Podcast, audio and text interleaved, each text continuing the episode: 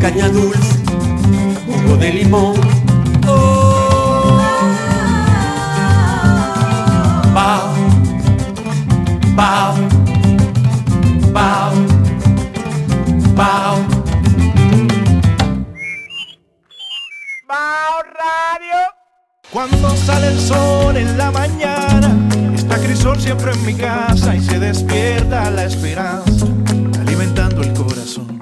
Llegan a la mesa, aquí siempre es una fiesta, el cariño de mi gente que nos llena de sabor. Nos reunimos con Crisol, nos reunimos todos Bao Radio es un programa que se transmite por Quisqueya 96.1 FM y 98.5 para la región del Cibao, todos los días de 5 a 7. Para más contenido, suscríbete y dale me gusta a nuestras redes sociales. Bao Radio en Facebook, Instagram, YouTube, Twitter y LinkedIn, donde encontrarás contenido exclusivo y los mejores momentos de nuestras entrevistas. Bao Radio. Un corito no tan sano. Que tengo mi sandunga, Sí. Que yo estoy bien, así me siento Sí. bien, porque a veces tú no te sientes mal siendo gordito, pero la gente jode tanto y rejode tanto con eso que tú, coño, y que esto es malo, ¿qué? No, no, mi amor, arreglando techo. No, no, que te estoy diciendo y que, que es malo, está gordito y que jodienda es. O sea, Y más en este país yo no ya entiendo. yo superé todo eso, gracias a Dios. Yo digo que en tanto no haya, mi hija es, es gordita, mi hija está extremadamente gorda, está a dieta, eh, la está llevando de lo más bien, Sí. ha rebajado, ha perdido, ah, no, no ha rebajado, ha perdido volumen. Eh, yo estoy feliz porque yo soy diabético, yo vengo de una familia de diabéticos. Entonces es lo que yo le digo a ella, que no es, Belleza. por- no es la belleza, es la salud lo que yo quiero eh, imbuirle a ella. ¿Tú me entiendes? Yo no quiero que ella sea de... No quiero, no quiero porque es una maldición. Sí, eh, ¿Tú me entiendes? Eh, yo ahora mismo digo, no sé si es que tengo glucosa alta o qué. no, pero revísate. Sí, me voy a mantente- revisar, estoy buscando, estoy comprando valores en el colmado, como dicen, para ir. Sí, ¿Por no, qué? pero re- ah, ah, empieza por el chequeo básico, claro. eh, orinando, orinando. Tú dejas caer tu orina de alto y, y, y ves si tiene espuma. Si tiene espuma, sí. Ah, Porque sí, lo primero... alto. Ah, pero yo voy a hacer Sí. esa prueba. Sí. Exacto. porque lo primero que lo primero que se impacta con la diabetes son los riñones y los riñones comienzan a deshacerse de proteína y la proteína es lo que hace lo que crea la espuma ah, aparte de orinar en, en el piso donde quiera que donde quiera que, haya- que vayan hormigas Oh, si, lo- las hormi- claro. si las hormigas Dulce. van eh, Oh, shit, Rubén. Yo no sabía eso. Sí, Así claro. fue que yo lo hice. A mí se, mi papá se, se la descubrió mi madre así, porque bajó mucho de peso también. Sí. Él bajó mucho de peso y después que, sí que bajó de peso, vio, empezó a observar y eso y se dio cuenta que sí. que Exacto. Pero aquí hay muchísima ignorancia alrededor de la diabetes. Es. Eh, muchísima ignorancia. Bueno, como con todo, la ignorancia va a ser nuestro, nuestro, es, nuestro, es ya nuestro mal principal. Yo siento que ¿Por qué? Porque el dominicano no tiene la educación, la edu- con educación me refiero a que no investiga. ¿Por qué? Porque en la escuela eh, nos enseñan a repetir en vez de a, a abundar, A a- a, aprender, profundizar. aprender, a- Exacto, a aprender, la base de la apren- cosa. aprender por nuestros propios medios. Entonces, eh, nosotros nos quedamos en la superficie, nos aprendemos la clase, te lo digo, un vicio que hay hasta cuando entramos en la universidad. Nosotros no- nos aprendemos la clase y las repetimos. ¿Por qué? Porque eso es lo que, eso es lo que el profesor nos solicita. El profesor no nos solicita una incorporación de, de- de- la enseñanza. El profesor nos solicita que le repitamos. Y ahí es que está. ¿Por qué? Porque él a su vez repite lo que, lo que él sabe. Y su, probablemente sus profesores repetían también. Entonces eso es un ciclo que hay que romper. Eso es así. De hecho, yo creo que yo eh, viví la experiencia eh, recientemente. Yo, eh, digamos que después de vieja me dio para meterme a estudiar, no me arrepiento. yo tenía Nunca una tarde, pasión, ¿no? nunca Nunca es tarde tarde. para aprender. Yo tenía una pasión, pero a veces tú tienes que saber cómo tú vas a asumir los retos, hay veces que tú tienes que documentarte y saber dónde tú vas.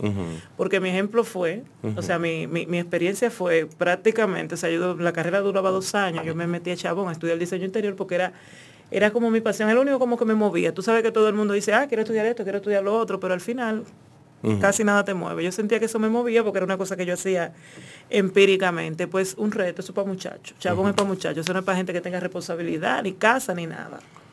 Como, digo, debe, como debe de ser. como debe de ser. como debe ser, porque, porque requiere dedicación. Dedicación. Pero ¿qué pasa? Que yo me di cuenta que nada ha cambiado desde cuando yo estudiaba en, en mi época, vamos a decir que, que- que yo estaba predestinada a estudiar ahora. Porque lo que la- la- las escuelas se basan en que tú te dan un programa, que tú te aprendes ese programa y que tú lo reproduzcas. Exacto. Yo soy de la persona que me gusta interiorizar, a mí me gusta ir a la base, saber por qué yo estoy haciendo algo, no Exacto. simplemente hacer algo por hacerlo. Y eso fue como con lo que me di cuenta y tuve muchos problemas. Sí. Tuve muchos problemas porque te ponían una hora, por ejemplo, ¿cuál es la necesidad de tú entregar una tarea, por ejemplo, un día antes?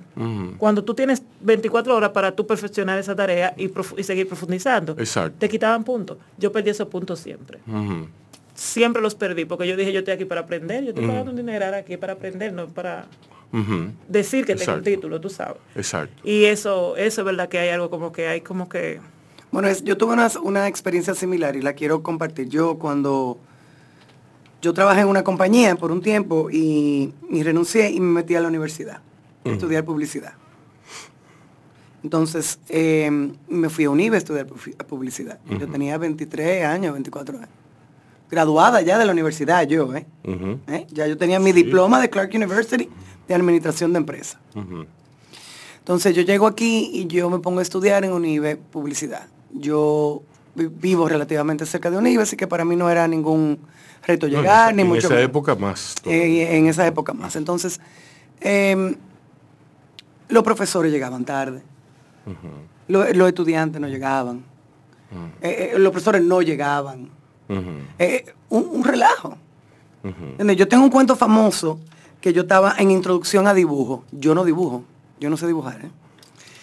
Y el profesor tenía la modalidad de que uno cuando iba a entregar la carpeta, cuando era tiempo de evaluación, él evalúa, evaluaba al frente de todo el mundo. Ya tú sabes, yo este cuerpo estaba, mira, así, mira, Sí. muriéndome, yo- los vómitos, las diarreas, ¿qué va a decir? Me va a decir de todo, yo no soy Sí. A todos los que son dibujantes, él lo pisoteó. Le dijo de todo. ¿Mm? Y mi carpeta que estaba completa, tenía hasta de más, porque yo había practicado. Tú sabes, yo estaba ahí para aprender. Para aprender. Él le dio a todo el mundo 75, 80, 79. Y le decía, tú puedes hacer mejor que eso. Tú eres un artista. ¿Mm? Llegó mi, Micaela. y es la base del, y es la base de la de, de- de todo, claro, el dibujo. Claro. Micaela, Es como aprender la gramática básica, aprender a hablar para tú ser escritor. Micaela eh, le dio un 91. Todo el mundo. E indignación. Indignación. Y él sabía lo que estaba haciendo. Y él miró a la clase. ¿Por qué? Porque ella entregó a tiempo. Se esforzó. Ella no es artista. Ella lo sabe. Pero igual, ella buscó la manera de mejorar el trazo. Ella buscó la manera de ver por qué ella no era buena dibujante. Y ahí está esa carpeta limpia, completa y con trabajos extra. 91 para Micaela. Exacto. Bueno, en tu caso sí fue una buena experiencia. Eh.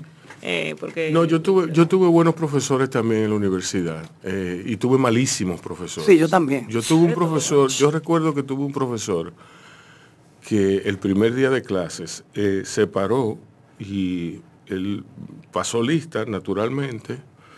Eh, ese, ese fue mi peor, el peor profesor que yo he visto en mi vida. Yo lamento mucho que ese señor haya seguido dando clases eh, y pensando en las generaciones posteriores a, a la mía que, Claro. que pudieron haberse criado con él. Eh, se llamaba, bueno, yo no le voy a decir su nombre, No, no, por puede favor, estar vivo. Eh, pero eh, él sacaba una ficha ¿De qué, de qué, de qué tema? ¿De qué? de, mer- de mercadeo. de mercadeo. Él sacaba una ficha y la leía. Y nos, no- su, su clase era basada en eso, en repetir cosas, en definir, aparte de que eran definiciones sumamente malas porque pecaban de ingenuas, eran definiciones que no tenían en cuenta la realidad dominicana.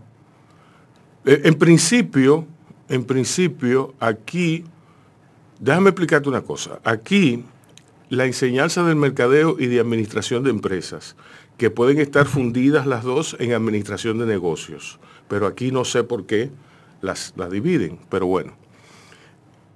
Aquí no, no educan eh, basados en la realidad dominicana.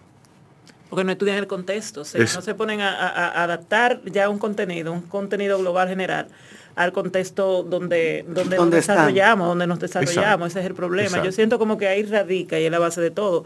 Y no aplica solo para mercadeo, te estoy diciendo porque uno lo vive a diario en cada cosa que tú haces. Exacto.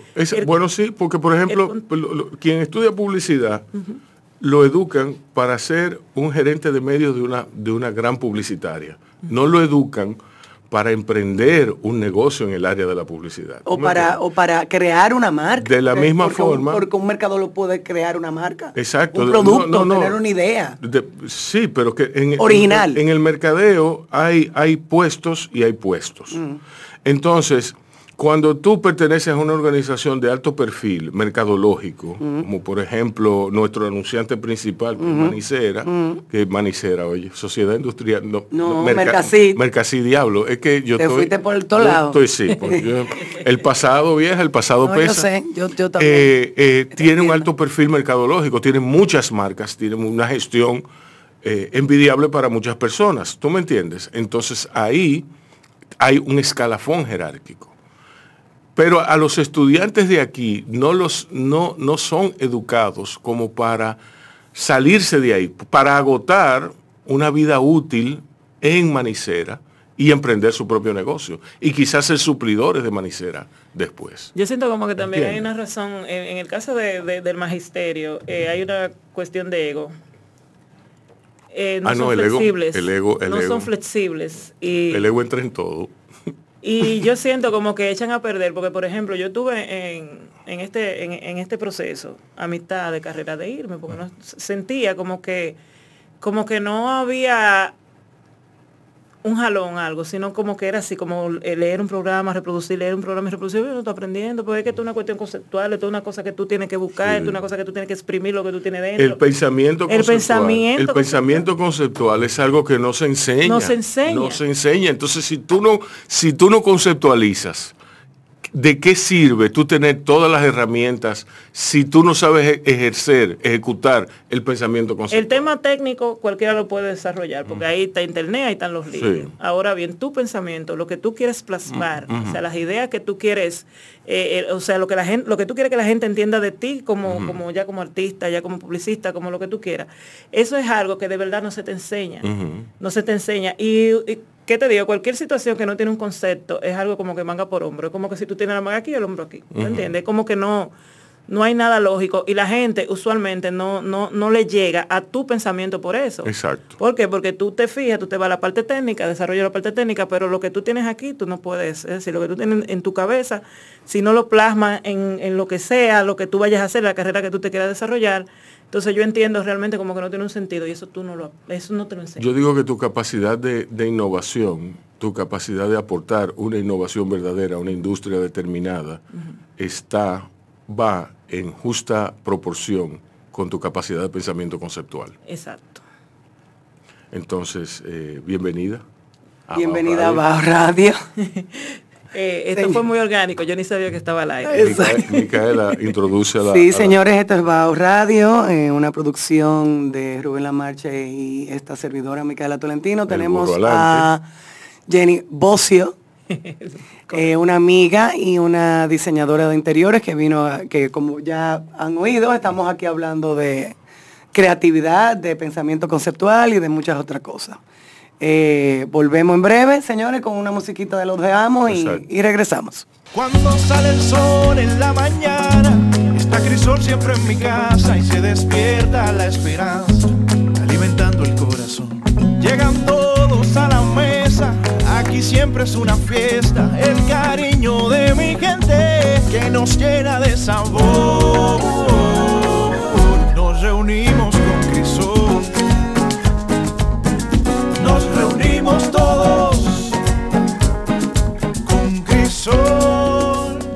Bienvenidos a baosradio.com, una creación de Rubén Lamarche y Micaela Tolentino. Transmitido por Quisqueya FM 96.1 en Santo Domingo y 98.5 FM en la región del Cibao. Yo estoy aquí oyendo Bao. Déjame tranquila. Shh, cállense. Bao Radio. Un corito no tan sano.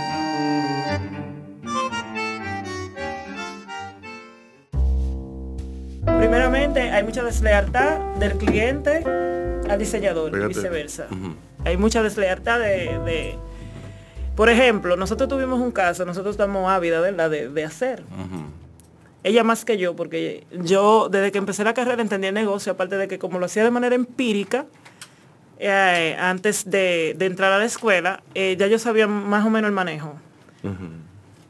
Eh, ella tiene unos amigos que querían hacer un coworking space Ujú. en un espacio. Ellos tenían como tienen un local de 42 metros cuadrados. El reto de un diseñador, aparte de que el diseño sea estético, porque la estética, la estética es algo que, que se busca en diseño mucho, pero lo más importante en diseño es tú hacer que ese espacio funcione. Un coworking space necesita eh, diferentes ambientes, que eso también es un reto para el diseñador, un espacio pequeño, tú crear diferentes ambientes. Y querían un kitchen querían una oficina privada, estamos hablando 40 y de Nada, metros, ajá, casi chiquito. nada. Pues nosotros lo logramos. Le hicimos, conceptualizamos, hicimos briefing, hicimos de todo el proceso. Que Todo el proceso. Todo el proceso. Por ser amigos de ella, eh, sucede que no le quitamos dinero adelante. No le quitamos el porcentaje, por ejemplo, de adelante proyecto. Si tú quieres un proyecto, por ejemplo, de X precio, de X precio, de X precio, si quieres un proyecto completo, lo que se te quita son de 500 a 600 dólares.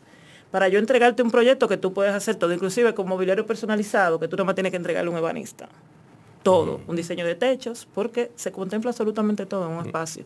De hecho, cuando tú entras a un espacio, tú te das cuenta si un profesional lo intervino o no, Sí. porque el aura, la atmósfera, todo es diferente porque en eso es que se piensa. O sea, es como de adentro hacia afuera. Eh, sucede que no le cobramos adelante.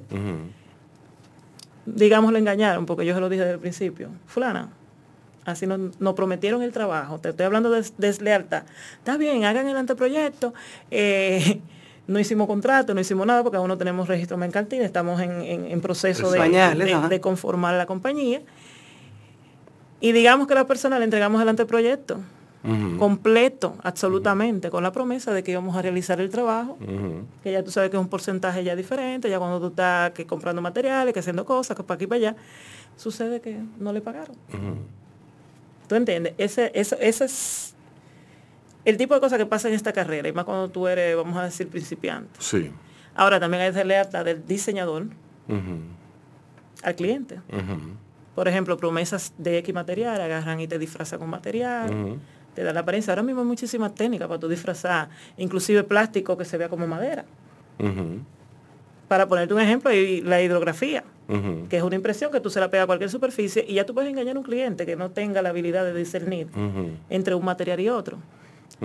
Puedes sobrevaluar materiales, puedes hacer cotizaciones exorbitantes, o sea, ya cuando tú, eh, eh, o sea, puedes hacer tantas cosas y esas son cosas que no se hablan en este negocio. Y yo Sí. siento como que es importante la educación, eh, no solo del diseñador para el cliente, sino del cliente para el Para el diseñador. ¿Tú entiendes? Porque se dan muchas situaciones realmente que yo entiendo como que rompe como con, con el tema ético y eso es lo que yo no me quiero orientar ahí, no me quiero orientar. O sea que tú me dices que más allá de la competencia, eh, el problema es... Que es- feroz, es- feroz. exacto, la competencia es salvaje. Y hay muchos diseñadores aquí. Hay- Oye. Sí. Está creciendo mucho, está creciendo mucho. pero todavía estamos, digamos, en pañales. ¿Cuáles son los conocimientos de arquitectura que tiene que tener un diseñador? Bueno, Específicamente. específicamente tú tienes que manejar, tú tienes que saber manejar la lectura de plano, pero no solo eso, tú tienes que hacer el plano. De hecho, a nosotros nos toca, nosotros manejamos eh, programas eh, BIM como eh, eh, Revit y Vectorworks, que tú haces un edificio. Y tú como diseñador, estructuralmente tú no puedes desarrollarte porque ya tú sabes que es un proceso que es eh, enteramente de ingeniería y Eh, eh, arquitectura. sí, es- Ahora bien, tú puedes hacer un plano. Sí. pero tienes que apoyarte de- Del arquitecto. del arquitecto y de un ingeniero. Por ejemplo, porque un muro de carga, para yo saber que tengo que romper un muro de carga, yo tengo que buscar un, un ingeniero estructuralista que me diga, porque yo puedo tumbar un muro de carga y echar este edificio abajo, porque no tengo ese conocimiento. Sí. ¿Tú entiendes? Pero de hacer planos sí lo hacemos. De hecho, cada vez que nosotros vamos a intervenir tenemos que hacer el plano, aunque si ya el plano está hecho. Porque hay un plano que es el que tú me entregas, pero cuando yo voy a hacer mi intervención, yo tengo que mostrarte a ti cómo te va a quedar esa intervención en planos. Y eso tengo que hacerlo yo. Digamos que ahí, hasta ahí nosotros llegamos. Pero, por ejemplo, lo que es la plomería, que también la podemos hacer, pero no sabemos de fontanería, es decir, no sabemos eh, cómo, cómo se desarrolla la, la tubería ni nada de eso. Yo sé dónde lo quiero y yo lo posiciono en un plano, pero tú me tienes que decir como ingeniero o como arquitecto qué tan viable es lo que yo estoy haciendo. Si puedo o no puedo. Exacto. No puedes in- inventar con eso, porque ya tú estás bregando con un tema que hay vidas humanas de por medio y tú con cualquier desastre que tú vayas a hacer, si a tumbar una columna o lo que sea, puedes eh, incurrir, digamos, en accidentes. Y hay casos en los que se involucra un diseñador en, en la etapa del diseño del edificio, de la Ah, estructura. sí, claro que sí. Ya, de hecho, los arquitectos, eh, en este tiempo ya los arquitectos están apoyándose, porque, por ejemplo, hay, que, hay un tema de ventilación cruzada que eh, no se toma mucho en cuenta. Por ejemplo, tú no puedes ponerme una ventana aquí y otra aquí. ¿Tú me entiendes? Porque, es decir, en esta parte va a entrar el aire, pero no va a salir por ninguna parte porque no hay una ventilación cruzada. Entonces, eso pasa mucho. Por ejemplo, cuando tú tienes una casa, porque ya en el edificio no se puede hacer, porque ya es una estructura que tú sabes que tú no puedes modificar por fachada y esas cosas. Pero si tú tienes en una casa, por ejemplo, eh, que te pertenece a ti en toda su extensión, si tú tienes una ventana aquí, para tú soportar el- el calor, el clima, tienes que quitarla, tienes que ponerla ya de esta parte, es decir, una frente de la otra, por ejemplo. Sí. Por eso es importante que se contrate un diseñador, por ejemplo, para ese tipo de cosas. Eh, también la, ¿qué te digo? Para la atmósfera del lugar.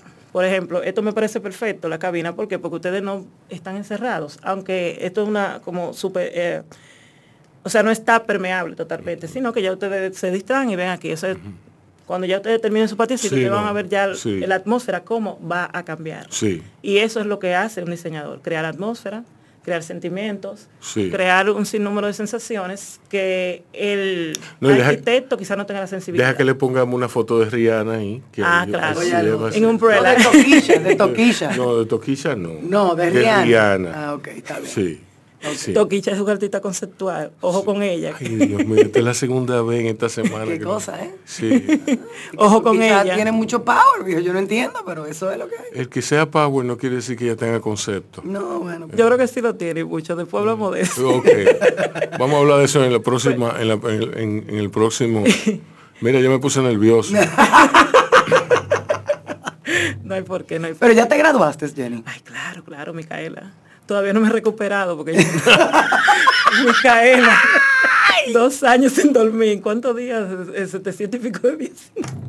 Pero estoy feliz, estoy muy contenta porque de verdad, más que graduarme, porque aquí hay muchas personas trabajando interiores y no han pasado nunca por una escuela de diseño, más sin embargo lo hacen muy bien. ¿Por qué? Porque han comprendido de qué se trata el diseño, que el diseño no es decoración ni nada, era la creación de, Sí. de, de atmósfera. De, armo- de básicamente. armonía, sí. Sí, y, y es lo que te digo. Porque para es, es lo que yo digo, tú puedes tener un edificio, lo último en tecnología, maravillosa la terminación, pero si no tiene un buen diseño, eh, el tú lo puedes echar por tierra. Claro, Tú puedes caerle a patá a- a- a- claro. al, dise- al- al- al diseño del edificio. Yo no sé a quién de ustedes les ha pasado que entre en un lugar, por ejemplo. Yo entré aquí y yo te lo dije, yo sentí muchas cosas. Yo sentí historia, no sé cuál es la historia. Ujú. Sentí historia, sentí esencia, sentí muchas cosas. ¿Pero el apartamento o el edificio? este Ay, apartamento. El ah, ay. edificio per se ya tiene un aura porque se sabemos que es un edificio antiguo. Pero cuando entré aquí, automáticamente, mira tú, yo sentí muchas cosas. De eso se trata el diseño. No tiene que ser súper lindo, no tiene que ser súper moderno, no tiene que ser, simplemente tiene que sentirse. Inclusive desde el olor, o sea, el diseño no solo comprende, no solo comprende lo que te digo, la decoración. Cuando tú entras hay un olor característico que tienen estos edificios, que los edificios modernos no lo tienen y la gente, el que no tiene la, sensibilidad no lo percibe. Sí, así es. Entonces era lo que le estaba diciendo. Cuando tú vas a intervenir en un espacio como este, tú tienes que tratar de hacer lo menos posible para infringir lo que lo- la esencia, porque puedes matar el, el lugar, básicamente. O sea, cada vez que tú vayas a hacer una intervención en este lugar, tú tienes que ver, tú tienes que fijarte, bueno, ya yo hice eh, eh, eh, esta estrategia de diseño aquí, déjame repetirla allí y no tratar de transgredir ni cambiar mucho. Porque ya esto tiene su aura, su esencia y su atmósfera. Si, si jodí, No, no importa. eso lo... Ay, qué buena ella. Sí. lo jodiste. Entonces, Sí, sí. básicamente de eso se trata el diseño, sentimiento, para mí. O sea, yo soy una persona que me inclino más por lo artístico en esta, en esta carrera y siempre respetando y nada, básicamente eh, esa es la parte que yo quiero dar de mí al diseño. Y cuando tú tenías que estudiar, ¿qué tú, ta- qué- qué tú estabas estudiando? ¿Qué estudiaste? ¿O estudiaste? ¿No estudiaste? ¿Qué tú leías? ¿Qué ¿Qué, leía? qué consumías? ¿Qué tipo de cultura? Diseño edad tú tienes? Yo tengo 41 años. Entonces, ¿qué tú, cuando tú te graduaste de bachillerato, qué tú hiciste? Yo me inscribí, mira, tú sabes que anteriormente no sé, cosa, y hay familias como que te inducen a estudiar y hacer cosas que tú realmente no, no lo sientes ni quieres. Para mí yo quería estudiar moda, Porque yo aparte del diseño, soy apasionada de moda. ¿tú me entiendes? Entonces, eh, pero es todo, es lo mismo. El diseñador tiene que saber inclusive de moda. Sí. ¿Te entiendes? Porque tú tienes que comprender cómo se viste tu cliente para ver cómo tú traduces eso al diseño, de todo. Pues en mi casa no me dejaron, de eso no se vive, de eso no se come, la misma Oye, lírica. que no se Cosa, come. el- la misma, es, un- es un- es como que, es como un discurso. Un discurso aprendido. sí, es un discurso. Pero que no se vive de la moda de qué. En ese tiempo era un poco complicado, era un poco complicado porque aquí, ¿qué te digo? Moda, la gente de alto estrato social era que, que seguía moda. Tú te Sí. ponías lo que apareciera, Sí. si tú no eras de ahí. Entonces, Sí, bueno, sí, es verdad. y la falta de cultura también hace que las personas piensen eso. Pues nada, entonces me metí No, a pero hace estudiar 41 ingeniería años no. Hace 41 años no. No. Hace 20, 20 años. años. Sí. Exacto, 20, 22 años. ¿Qué sucede? Que me meto a estudiar ingeniería porque un tío era ingeniero y lo iba muy bien. Y mi mamá dijo, eso es para que... Si yo, que ay, mi madre. Micaela, me quemé dos veces en física 1. Digo, esto no es para Ah, mí. no, no, pues ya. Esto no es para mí. Sí. Afortunadamente tuve un accidente y tuve que estar un año en cama y solté esa vaina. Dios sabe lo que, Dios sabe lo que hace. primera, la primera persona que me dice una cosa así. Oh, oh. Sí, sí. Chacho. Y que afortunadamente tú, yo, un carro que yo iba se volcó, por suerte, que no tuve que ir a la universidad. Diablo. Pero para que tú veas lo curioso de la vida, todo te lleva a tu camino. Sí. Yo me fui a, a Italia, una amiga me dijo, ah, Italia, ya vivía allá y me fui a trabajar en un canal de televisión. Yo lo que hacía era que más CD y vaina y me puse de badante de una señora con Alzheimer. Sí. Ahí se despertó mi curiosidad por el diseño, porque era una casa muy grande, donde nada más estábamos la señora y yo, y servicio ya que hacían servicio en casa. y Micaela, yo, eh, la estructura, una estructura muy bonita, toda de madera, de arriba abajo, y qué sé yo, que yo me empecé a interesar y a escudriñar. Después conocí un señor que restauraba eh, eh, arte y eso en el centro histórico, donde yo vivía un pueblecito en montaña, en Italia, Campopaso. Ahí duré seis años, después conocí a mi pareja, me trasladé aquí y eso, pero entonces yo hacía todo, tú sabes, yo hacía todo para él, su, su estudio de tatuaje desde el principio. Yo hacía, investigaba, porque nunca tampoco me fui a lo loco a hacer las cosas. Investigaba y estudiaba empíricamente la cuestión del diseño. ¿Tú hiciste el primero? ¿Eh? ¿Tú hiciste el primero también? Todos. No, pero del primero al segundo, uff. Eh, uf, eso se explotó mucho. Sí. Está bellísimo. Exacto, entonces, y eso fue cuando yo tenía menos de un semestre en la universidad, o sea, yo asumí el reto y dije, bueno, eso me entregaron en gris, la construcción en gris era que te la entregan sin piso, nada más te entregan una estructura y ahí tú tienes que bregar todo. Entonces, ¿Cómo ahí, la- o sea, eh, sin piso. actualmente, Cemento. actualmente cuando los edificios son nuevos y tú, por ejemplo, lo alquilas, el local te lo entregan sin piso, tú tienes que bregar todo, o sea, tú tienes que hacer todo. Entonces así nos entregaron lo que es actualmente Cocota Tu Estudio. Entonces con mi compañera, mi socia, se llama Islady Moreta, brillante. O sea, hubiese querido que ella esté aquí porque ella, esa, esa tipa sí es brillante. Te digo, yo soy artista, esa es brillante. O sea, esa tipa se come todos los conceptos, todo. Eh, espero que me escuche la payola que te acabo de dar. Hay que invitarla. Sí, es muy buena ella. Entonces con ella, ella se iba para New York, entonces yo me quedé a cargo porque yo sí sé como bregar en campo, ella es más, cosa. Entonces yo brego en campo y ella brega en oficina. Entonces eh, asumimos el reto, lo terminamos. O sea, se supone que una obra cuando te la entregan en gris, tú tienes que tomarte o darle al cliente de cuatro a cinco meses. Nosotros asumimos el reto y lo hicimos en un mes y medio. Porque era una mudanza. Y iban a empezar a pagar renta. Entonces, dos rentas al mismo, ¿quién lo aguanta? Entonces, eh, la asumimos Sí. y lo logramos. Gracias a Dios, hoy en día eh, es un negocio muy exitoso y el cliente no miente. Todo el que entra allí se queda maravillado. Y eso que no lo terminamos todavía, eh, o sea, hay canvas que nosotros tenemos todavía que, que digamos que rellenar porque hubieron cosas que se quedaron no inconclusas, sino que la dejamos para cuando hubiese tiempo de hacerlo porque ellos tenían ya que abrir. Sí. Y ha sido un éxito. Entonces yo entendí que sí, que era lo mío, era lo mío. Mira de qué edad yo descubrí lo que realmente era lo mío. Qué bien. Y tomé reto Pero lo descubriste. Hay personas que no descubren que no nada descubren nunca. nada y se pasan la vida entera revoloteando. Exacto. Y son las personas eh, los que están bajo el influjo de la repetición. Exacto. Exacto. Usted saliste de esa, de esa jugada. Claro, rompí mis propios límites, mis propios esquemas, porque te lo digo, o sea, la gente tiende a no respetar las profesiones, pero yo entendí de verdad lo que significa una profesión y para un estudiante ser valorado y, y- y tantas cosas por, por- por esto que yo asumí. Porque te digo, eran muchas noches sin dormir, o sea, yo venía a dormir los sábados, porque una carrera de cinco años te la comprimen en dos años Sí. y Chabón es completo.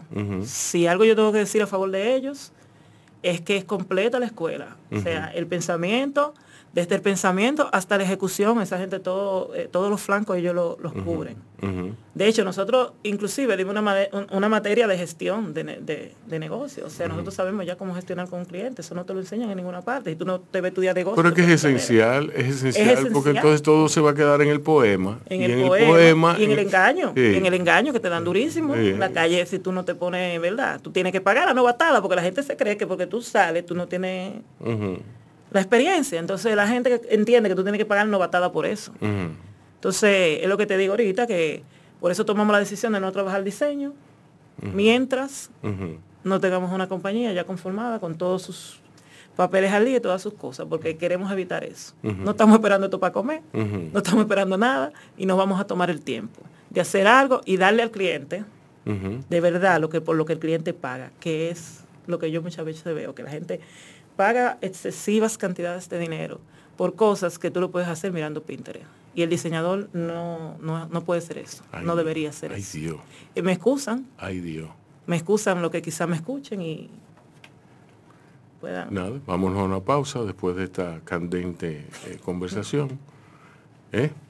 Y Así ven- es. venimos seguido con Bao Radio. Cuando sale el sol en la mañana, Crisol siempre en mi casa y se despierta la esperanza, alimentando el corazón. Llegan todos a la mesa, aquí siempre es una fiesta, el cariño de mi gente que nos llena de sabor. Nos reunimos con Crisol, nos reunimos todos con Crisol. Conoce nuestras redes sociales. Bao Radio en Facebook, Instagram, YouTube, Twitter y LinkedIn, donde encontrarás contenido exclusivo y los mejores momentos de nuestras entrevistas. Un corito no tan sano. O sea, nosotros hemos estado hablando de pensamiento conceptual.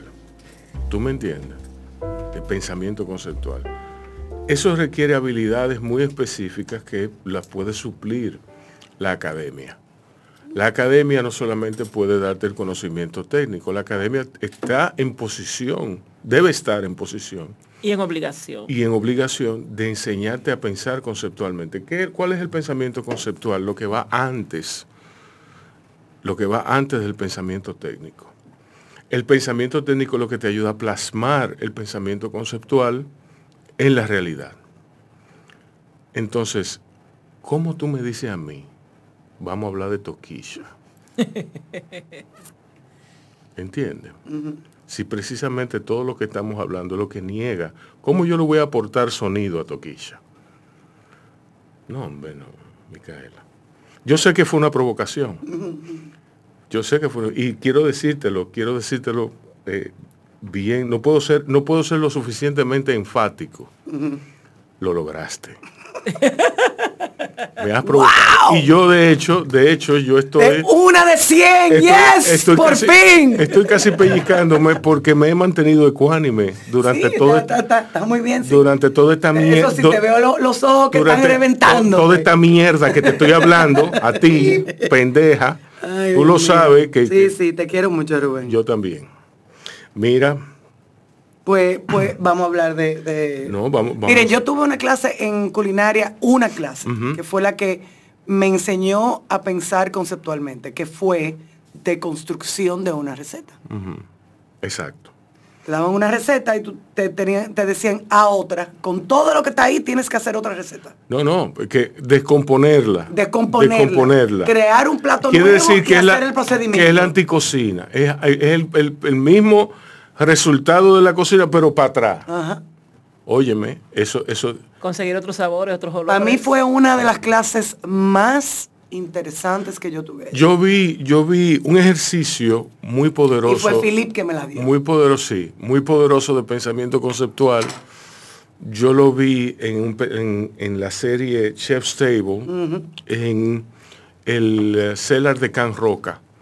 El, el Cellar de Can Roca es un, es un restaurante eh, eh, español, no, español no, barcelonés, catalán, que es, es muy peculiar porque es, está regentado por tres hermanos y había uno que era el chef de pastry. Así, chef Ah, el otro era el chef y el otro era el manager. Exacto. Yo. Entonces, a mí me encantó no se matan de milagro. un postre, un postre que él preparó, No se mata porque cada uno tiene su nicho. Sí, pero igual. que fue, que fue eh, un dulce, un dulce eh, de leche mezclado con helado, mezclado con otra, con, un con una espuma de, de- de leche. Entonces, el, el dulce de leche estaba hecho con leche de cabra, el helado estaba hecho con leche de vaca y la espuma era de leche cualquiera. Otra Él lo, leche. él lo hizo, él lo hizo, porque cuando nació un sobrino de él, él se sintió impactado en su intimidad por la ternura tan grande que le inspiraba el niño y su olor a leche. Entonces él quiso crear un postre dedicado a su sobrino. Eso es pensar. El exacto. Eso es pensar conceptualmente. Si él no hubiera sabido cómo hacer la espuma, cómo hacer el dulce de leche y cómo hacer el helado, él no hubiera completado el proceso. Lo que pasa es que él tenía el conocimiento técnico. El conocimiento conceptual es el conocimiento que lo ayuda a concretar a través de la técnica eso. Pero mira lo que él capturó ahí. Sí. él capturó el olor. Entonces me gusta como él, él hace así. Exacto. Él hace ese olor a leche que tenía el niño. Y, yo dije, diablo, es verdad, los niños huelen a, leche. A leche. O sea, él trajo el aroma. Exacto. Lo que sentía. Sí. Y eso lo tradujo. Y aparte de la ternura que, que está expresada en lo blanco, en la textura, en la, ¿tú me entiendes? A mí me encantó ese, esa, esa, Eso está bello. sí, esa descripción del plato. Claro, es que todo se trata de composición. Si tú te fijas, todo se trata de composición. Exacto. De cómo tú componer una escena que quizá tú ni te acuerdas. O sea, tú no la puedes a veces ni cejar, pero hay algo. Exacto. Un olor, Ujú. el olor a tierra, por ejemplo. a, a todo el mundo el olor a tierra mojada le trae una sensación diferente.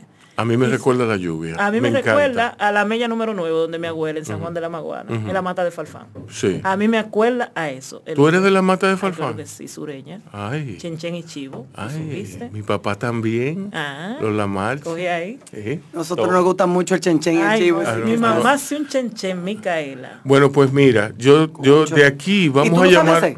Ese. Vamos a llamar, bueno, eh, ok, espérate, no, no, espérate.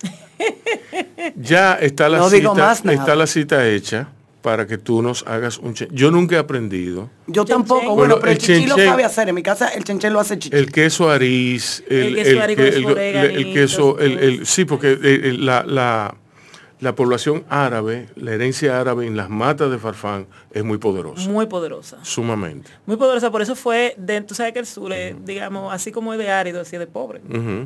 Eh, y las matas no entraba dentro de esa categoría. De hecho, no, No, le diga nunca a un matero sanjuanero, porque Mm. el matero, el matero es lo más elitista que Sí. me perdona mi matero que soy de allá. Sí.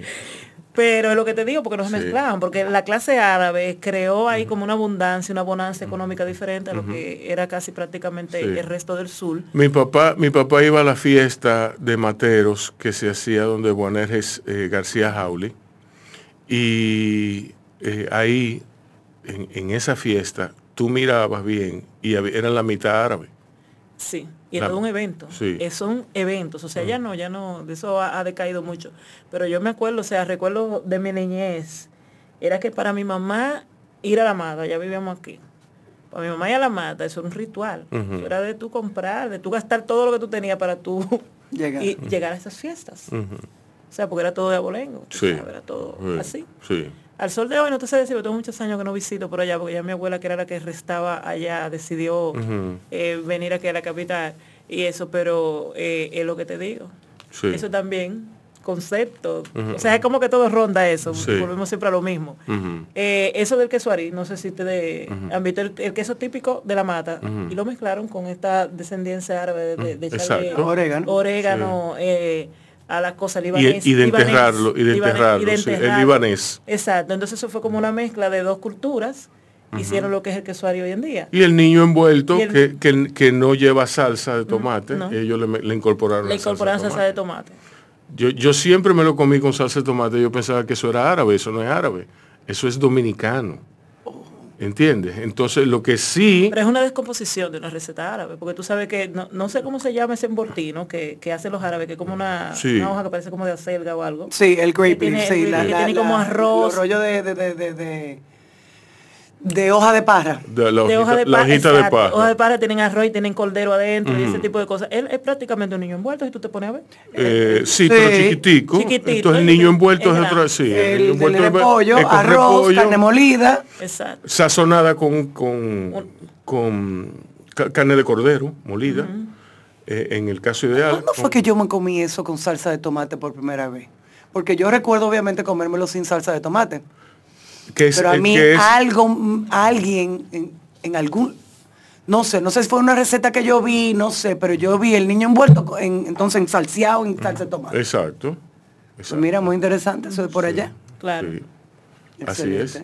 Y el quipe, el quipe crudo, el- el- el- mira, un matero tú lo reconoces por, por su amor por el quipe crudo, no por el quipe, por el quipe Y el frito. tipile. Y el tipile, mi papá era loco con un tipile. Mi papá, tú le ponías un tipile y dejaba el arroz. ¿Entiendes? Y yo soy así también. Digo, no tanto como dejar el arroz, pero, pero va por ahí. Bueno, el día que tú dejes el arroz, tú estás enterrado. Sí. Eh, Le hacemos las preguntas rapiditas. Sí, sí, vamos. Vamos arriba. Entonces, estas son preguntas puntuales, rápidas, que para lo primero que te llegue a la mente, tú lo digas. Ok. Ok. ¿Cuál es tu palabra favorita? Está pensando, te tienen que Estoy decir. pensando, digamos, que- amor, sí. ¿Cuál es tu palabra menos favorita? Desgraciado. Oh, Dios. Realmente. O sobaco. Realmente hay muchas. Hay Realmente hay muchas. Sí, sí. ¿Qué te excita de manera creativa, espiritual o emocional? El pensamiento, escuchar a personas con eh, exprimir sus pensamientos. No sé si, no sé si me explico. Cuando yo escucho personas que, que, que hablan de lo que, no de lo que han aprendido, sino, sino como de sus experiencias. A mí me gusta sentarme, por ejemplo, discúlpeme si estoy abundando, pero no puedo decir simplemente una palabra. Hablar de sus experiencias. Eso a mí me motiva, a mí me gusta escuchar de todo. No tiene que ser una señora, una persona súper leída, no tiene que ser una persona súper experta, simplemente que hable de su historia y su esencia. Eso me permite uno a mí como aprende, aprender. claro. Eso es lo que más me, me gusta. ¿Qué te apaga? La injusticia realmente. ¿Tu mala palabra favorita? Ay, no. Dígalo. Vamos a poner un pi. Cuando me quillo, Sí. mamá, Ah, Sí. exacto. Cuando La me la de quillo, Rubén. me sale el barrio terrible. Sí, sí. Es más, yo tengo un compendio Sí. de cuando me quillo. eh, Un diccionario, sí. que, así mismo. que para yo quillarme, eh, o sea, tiene que ser una cosa muy grande, pero cuando me quillo pierdo el control realmente. Tu mala palabra. Digo, ¿qué sonido ruido te gusta? El viento, ¿Qué sonido ruido no te gusta? eh, la música súper alta dentro de un espacio cerrado, no me gusta. ¿Qué profesión que no sea la tuya te gustaría ejercer? Moda, ¿Qué profesión no te gustaría ejercer? abogado, ¿Qué signo tú eres? Aries. ¿Qué lees actualmente? Actualmente estoy leyendo Pensamiento Creativo de cosas y un libro de, no me acuerdo el autor de Pensamiento Creativo, eh, y el y Thatcher, estoy leyendo Zaha Hadid, de Thatcher, ¿Cuál es tu flor favorita? la miosotis, como mi nombre. ¿Color favorito? Color favorito azul turquesa. ¿País o ciudad favorita? País, eh, eh, ciudad, New York. New York, mm, o sea, no hay una ciudad, de verdad, yo he andado muchas, pero New York tiene algo que, que me atrapa realmente. Sí, New York es especial. ¿Cuál es tu plato favorito? Bueno, El hondo. ¿Sabes cuál es mi plato favorito? ¿Cuál? Plátano con huevo, así, plátano machacado con un tenedor. Discúlpeme, ¿ok? Ok, Pero está muy bien. pero- Si el cielo realmente existiera, ¿qué, tú, ¿qué te gustaría que Dios te dijera cuando llegues al portón divino? Oye, ¿Y qué te digo? Oye, Armando, dije, ¿qué es lo que? No, yo quisiera, tú sabes, como tenemos como, ese- como la Dímelo, figura menor. así. Su aprobación, lo hiciste bien, no te preocupes, pasa ya. Pasa adelante, es que ya, como que... ¿Algún proyecto que tengas ahora mismo? ¿Qué estás haciendo tú y tu, tu socia? ¿En qué andan? Bueno, eh, estamos en un proceso, porque es lo que te digo, nuestra escuela no, no, no super preparó y ahora estamos en un proceso de, de digamos, incluir a Coco Tattoo Studio en, en el área digital completamente, digital completamente. Es decir, estamos en el proceso de su página web, cre- estamos Creando para que las citas salgan por ahí. es todo por ahí. posible para Foto, automatizar, fo- tú sabes, la galería de los artistas y todo para que ya tenga un acceso un poco más internacional, porque siento como que una parte que todavía como que le falta. Sí. También un proceso eh, de, de, eh, un diseño de unas villas. eh, de unas villas en Sánchez Samaná, de un terreno que, que se adquirió y esos son los proyectos y formar la compañía. Es decir, eso básicamente es lo que estamos. Eh, proyectos personales de la compañía, por ejemplo, eh, queremos hacer un poco como así la temática pulpo, no queremos enfocarnos solamente en el diseño, eh, en el diseño per se, si también queremos diseñar mobiliario, queremos diseñar productos y queremos también tener nuestra propia tienda que se llamaría Movo Design, o sea, nuestra compañía se va a llamar Movo porque mi compañera es Lady Moeta y Jenny Bocio, es decir, Mo de, de Moreta y Mo, o sea, también una vocación al mobiliario, es una cosa y un concepto, una conceptualización que hicimos a través de, de, de estos elementos. Y nada, en eso estamos eh, para servirles. Eh, redes sociales abiertas que quieran. Todavía no. Ok. Eso va a ser, lo queremos hacer tipo lanzamiento, no Bueno, cuando lancen, ya tú sabes. Exacto. Ahí la volvemos y la tra- arrastramos para atrás. Eh, eh, claro. Señores, esto es Bao Radio. Muchas gracias por estar con nosotros. Aquí estamos con Jenny Bocío y nos vemos mañana. Bocio. Bocio. Lo acabo de decir. Bueno, No peleen, hombre. tú sabes que Hay, hay que, oye, que no peleen. Ay, Jesús. eh, vacúnense, cuídense. Vacúnense, por favor. Sí, por favor, señores. Y nos vemos mañana. Bye. Para más contenido, suscríbete y dale me gusta a nuestras redes sociales en Bao de Facebook, Bao Radio de Instagram, LinkedIn y YouTube. Un corito no tan sano.